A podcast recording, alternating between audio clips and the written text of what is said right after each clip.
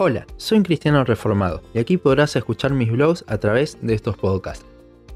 Hoy quiero hablarles de algo que el Señor me estuvo hablando mucho tiempo. Analizando el pasaje de Santiago 1, 22 a 25, quiero que veamos qué es lo que se espera de una persona que estudia la palabra y cómo debe ser su actitud.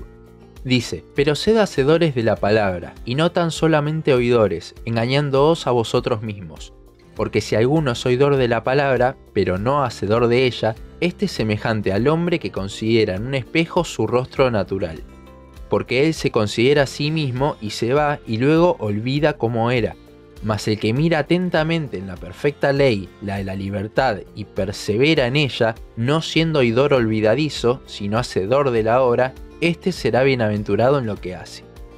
Ya vimos en el segundo podcast que cada cristiano debe estudiar la palabra de Dios. Lo complicado igualmente viene después, ya que todo el conocimiento que recibimos lo debemos aplicar. Ciertamente esto es algo que nos llega a dar vergüenza, ya que podemos tener mucho conocimiento acerca de la Biblia, pero ¿cuánto aplicamos de eso? A mí me pasa, la Biblia dice que debemos ser hacedores y no solamente oidores habla de oidores ya que en ese tiempo las personas solo podían escuchar la palabra porque habían pocas copias solo del Antiguo Testamento y no todos sabían leer. Creo que para ilustrar la diferencia entre hacedores y oidores, Santiago hace una ilustración excelente. Si alguien solo escucha o lee la palabra de Dios, dice que es semejante al hombre que considera en un espejo su rostro natural, porque él se considera a sí mismo y se va y luego olvida cómo era. Claramente la Biblia nos muestra quiénes somos. Uno se siente identificado con cientos de cosas que Dios dice. Pero hay que tener cuidado porque muchas veces uno se siente identificado mientras lee o la escucha, pero después se cierra la Biblia y no hace nada al respecto con eso que vio de sí mismo. Es como si en el momento de leer la palabra uno se sintiese tocado por lo que en ella dice, pero luego se cierra y es como si nada. Sí, sabrá un poco más intelectualmente, pero de nada sirve. Por esto también habla de que una persona idora se engaña a sí misma. Un verdadero cristiano va a la Biblia porque busca cambiar, parecerse cada vez más a Cristo.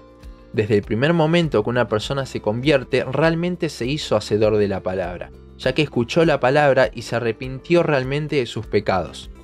Un oidor va a escuchar de la misma forma y hasta quizás se arrepienta, pero no de una forma sincera, ya que ese arrepentimiento no se verá reflejado en su vida. El versículo 25 habla de cómo realmente tiene que reaccionar un cristiano ante la palabra de Dios. Como dijimos anteriormente, un cristiano va a la Biblia con la intención de parecerse más a Cristo.